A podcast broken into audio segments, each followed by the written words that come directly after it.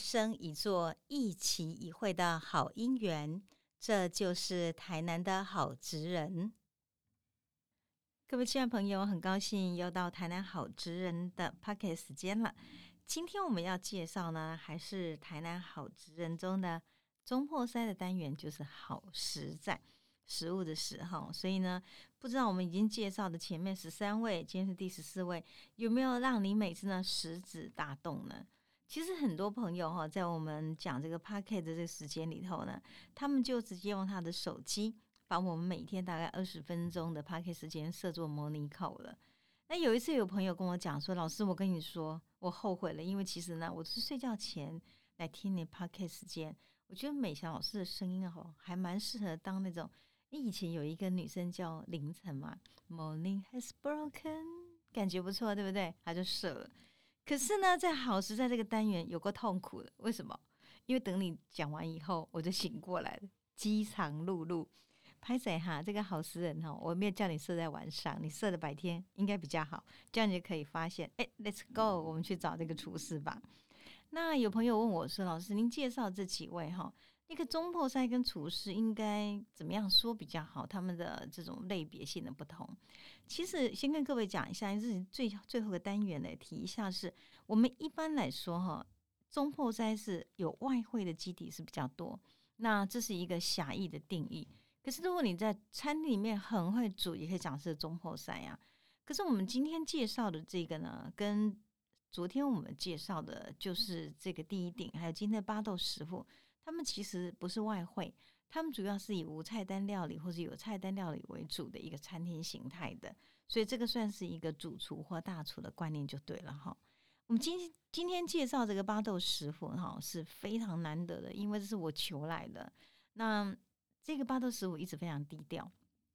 所以当时呢，我希望采访他们的时候，他们其实考虑了很久，又考虑了很久。那我是认为。应该还是要采访他一下，所以呢，我就以把怀旧的爱放进掌心，巴豆师傅台式怀旧料理的团队来给他们做采访。你有没有发现我们的题目叫做料理团队？他们连自己个人的名字都不太想要出来，为什么？因为我觉得他们很谦虚的认为。料理是所有团队呢一起共同呢把它给处理出来的，因为这样缘故呢，希望以团队的形态呢来形成。但这个团队呢，主要我们讲到是有几位蛮重要的人。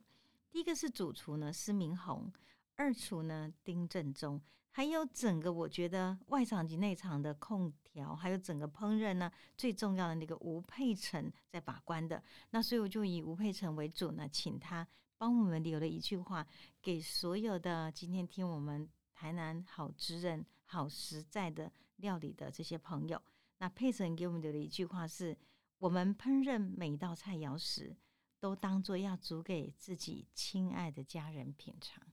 你会觉得很温暖的感觉。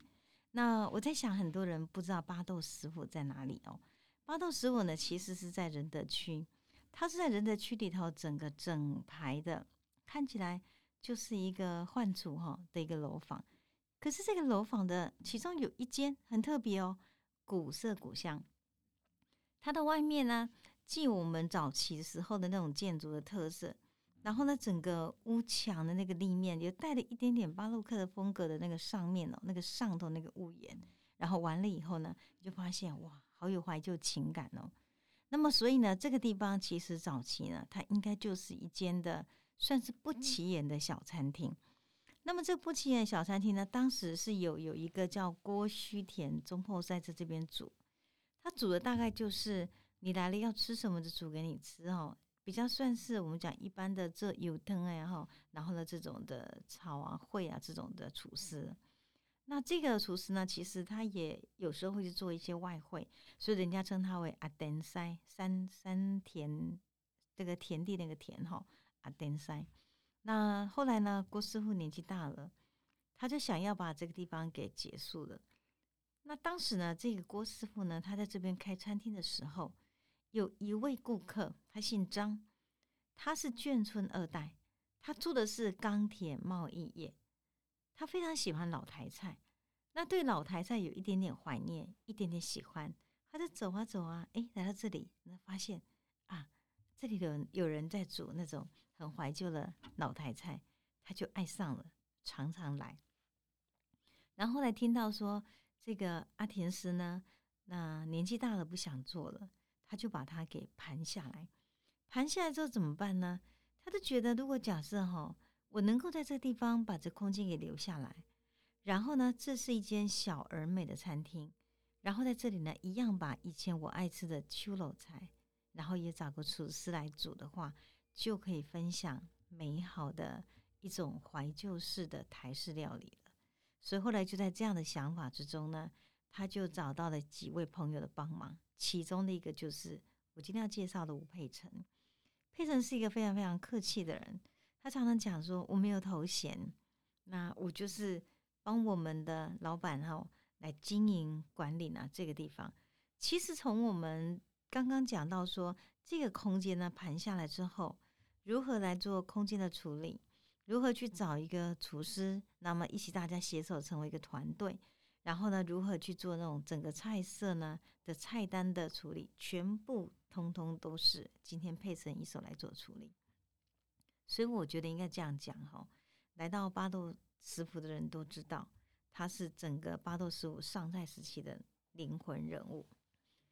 所以有人就问说啊，为什么叫巴豆食府啊？一二三四五六七八是哪八颗豆啊？哎呀，我跟您说嘛，大义公公的在啊，巴豆嘛，哈，八豆妖就来这里，所以这是八豆妖来这边吃的食府，不就这样吗？这个名称取得其实简单明了又有趣了。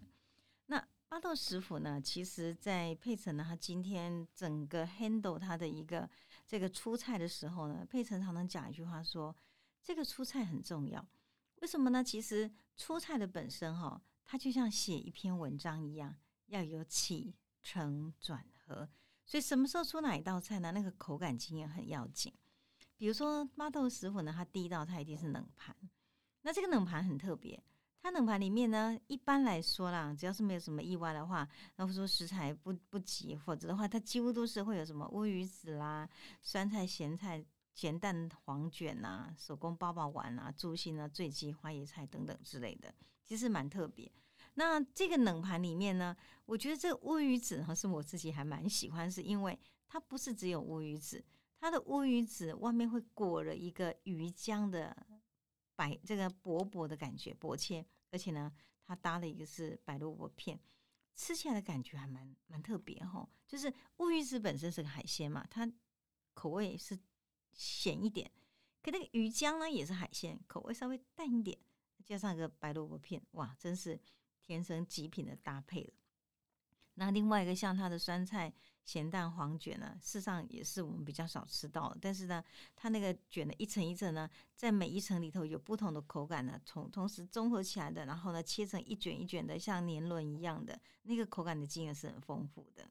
那我是觉得像他今天呢，不管是煮的是鸡猪心啊，或者是醉鸡哦，我常常讲说，喜欢这些这个好好的这种食材人。一吃就喜欢了，直球对了，马上就打正了，就这样子。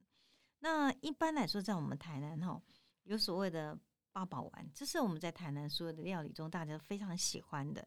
因为八宝本身是一个吉祥的数字，代表丰收嘛，也代表我们就有个富足。那它的八宝丸本身煮起来比较特别，是它炸的不会很干涩，所以呢口感今年就相当的好。那另外一个是，它还有一道大家非常喜欢的玉卷富贵虾。是用那种我们讲说剥刀的方法，把那个白萝卜片呢切成长片之后，然后呢最最后呢这个撒上那个虾软呢，然后去做蒸蛋，整个感觉呢也非常非常的滑润，而且呢非常的鲜美而可口。另外一个是我觉得它很厉害哦，它那个凤梨鱼卷，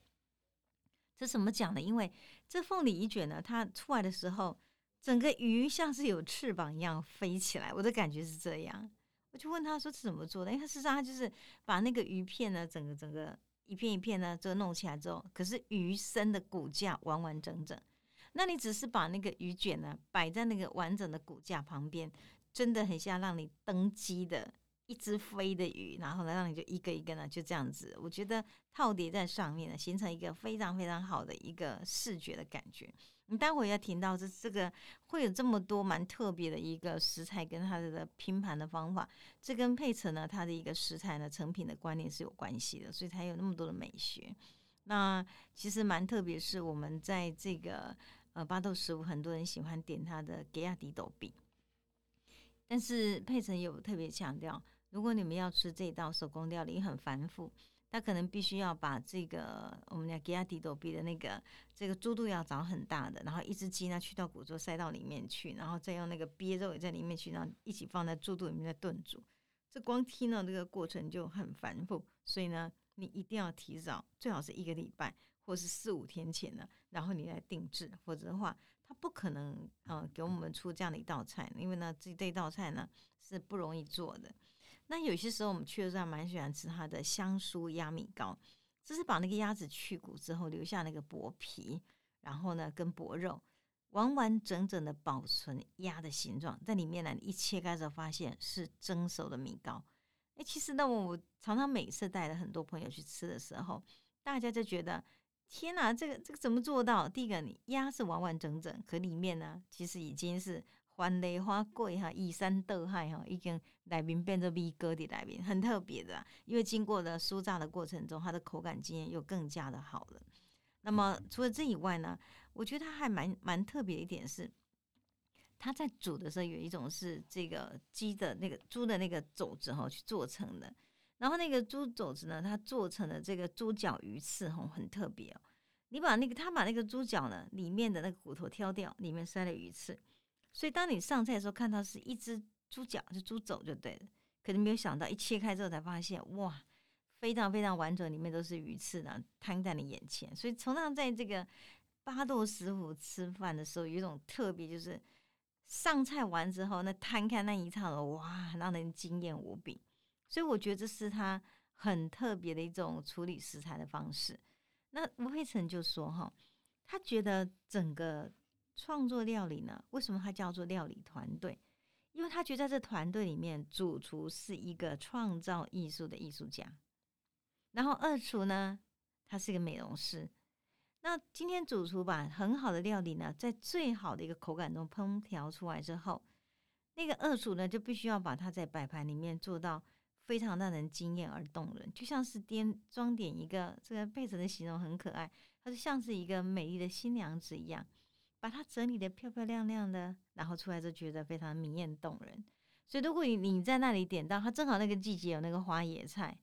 它的花椰菜会像一朵很像新娘的捧花一样。怎么做到？他说：“这个是二厨就必须要有本事哦，他必须要把东西弄上桌的时候呢，让它是最完美的一个呈现。因为食材不仅在吃口感，更在吃一个视觉的整体的五感的美感，所以他认为这是很重要的。所以很多人到八多十五去吃的时候，那当然都会对他的所有的口感是赞不绝口。可是我觉得，如果你去注意到他整个在拼排的过程，那更不容易了。”那所以呢，其实这个你只要每次到八豆师傅哈，然后吃到最后的一道叫八宝芋泥，你不要怀疑那八宝芋泥呢是佩成自己亲手做的，他一直很讲究哈，即使到最后一个据点也必须要很精彩，所以还会亲亲手操刀，这很夸张哎，那个八宝芋泥，它呢就是一个这个整个圆周形的，你看到的一个芋泥哈，然后呢。每一个豆都会排队，这是我常常每次跟他讲。我说你怎么当他们立正站好排队的，是不是很很不简单哦？看起来视觉的美感就很好。然后那个芋泥哈，那个松度、那个甜度呢，恰到好处。八豆食物呢，并不强调非常重口味，但是它的口感的感觉，它就是恰到好处。即使我们会觉得说，哎，芋泥呢，八宝那应该是一个非常甜的甜点，他也觉得甜就恰到好处就好。我每次在吃那一道的时候呢，通常就是大概整个宴席中的最后的一道，然后我就会感觉很像想起以前我在台中女中的时候，我常常在看我们台中女中那个一队哈，他们在练习。那一队练习的时候呢，其中有一个招式的正正式，就是所有一队的那些漂亮的女孩们拿了枪，然后拿着枪就开始穿着高跟鞋走走走出一个圆圈。然后那个圆圈里头的那个每个步伐的距离要算好，然后算好之后呢，你才能够前面那个人把他的枪丢给后面人，后面人接得住。因为那步伐呢，如果是大小不一，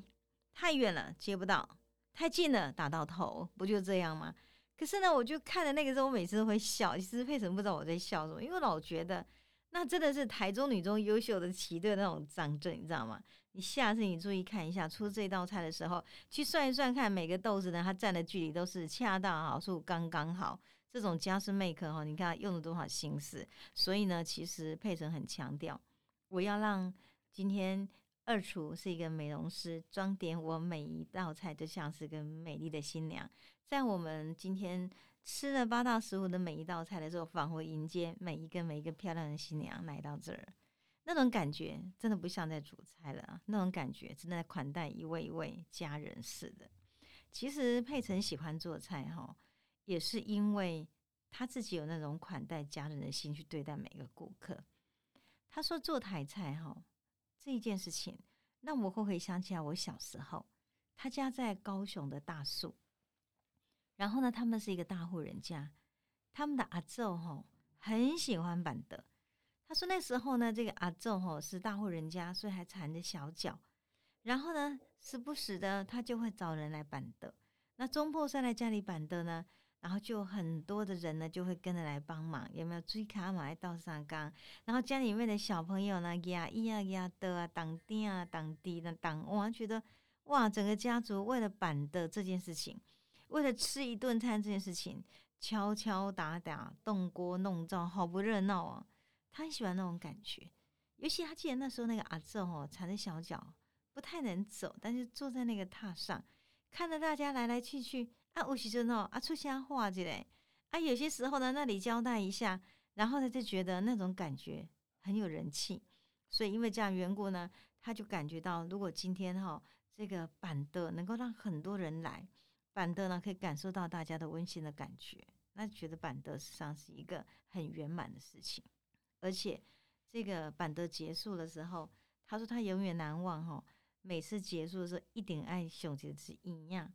那这个营养呢，就是营就是圆满的事情。所以佩岑说：“你看嘛，营养上桌了，好像一切的忙碌呢也都圆满了，大家感觉到非常的舒适而富足了。所以这就为什么他每次吼再怎么忙。”一定会坚持最后那一道的八宝芋泥的甜点，他要自己做，而且是做的圆圆满满的，给你感觉真的很舒心。他还记得哈，小时候他的阿妈呢，会带他去吃一种很特别的食物，叫做火锅麻吉。那应该是那个煮的热热的那个甜汤，然后上面呢就裹着那个软绵绵的那个麻吉，一直到现在为止，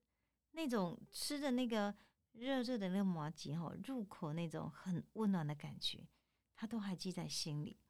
所以呢，在跟佩岑聊几次里面，我就发现他很可爱。你不要把他当做是一个厨师，因为我觉得他记忆里面哦，好像不是厨师这件事情，记忆里面应该是，我觉得好像是恋恋旧情哈，那种老味道，然后呢，老温馨的年代中，人跟人哈非常好的从前慢。什么叫从前慢呢？日子慢慢的过，时间慢慢的好，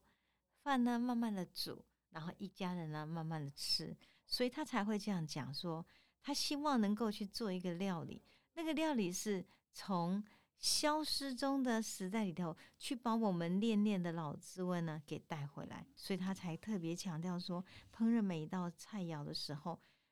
我都要当做。我要煮给自己最亲爱的家人呢来做品尝。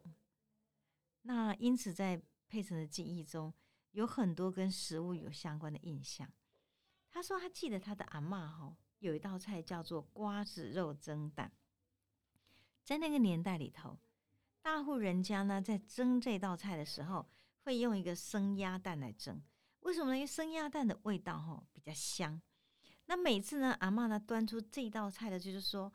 哦，这只孙哦，上盖乖，才会使食中迄点卵。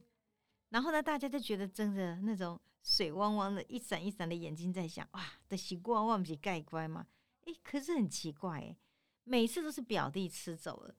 那所以呢，他的表弟到现在为止，佩成说汗臭的就好，因为呢，煮细汉都是大口袋。为什么？因为那个蛋都被表弟吃走了。那其实呢，也可以这样讲啊，在阿妈的心目中，阿妈听大孙嘛，这是证据哈，确凿无误，就这样子。所以在佩岑的心里头，其实记忆了许许多多童年时期点点滴滴的小情节。童年时期呢，许多与他可亲可爱的家人，怀念的滋味在心里头刻成思念。所以当今天他在巴豆食府，然后呢去处理整个配菜、烹饪菜色及外场呢，今天像起承转合一样的如何出菜的时间点的时候。他完成了这样的一道一道的每天的带来恋恋记忆的秋楼菜的那种中破塞的料理时，他会觉得他仿佛也把童年的记忆呢一一的唤醒起来，然后呢告诉我们那个在旧时路走来的一路很温馨的与家人的共同的记忆了。我常常在想说，我们人生是这样，在一直往前走的过程中，我们看到很多很新的食物，也是烹调，也是。甚至于我们所面对的人生也是，但是人走每一段路，都不要忘记你回头去看旧时路、来时路的那种温馨，可以让我们看到，在那样的一个旅旅程之中，我们曾经有许多人的陪伴。这样的旅程里头，其实我们也去记忆那样的温暖的感觉，才使我们未来面对风雨更有力量。所以常常在想，今天到巴豆师傅。你想品尝的是一个秋罗菜，当然可以；你想品尝是一个家的记忆，您找得到；你想品尝是属于那个年代里头人与人十分美好的相待，我想基本上这也是巴豆师傅会带给你的。所以，请带着那一份把怀旧的爱点点滴滴放入掌心的心，走入巴豆师傅还是怀旧料理里头，我相信你一定会觉得不虚此行。今天谢谢您跟我一起。来看看巴豆师傅佩岑来告诉我们的美好料理里头的美好故事。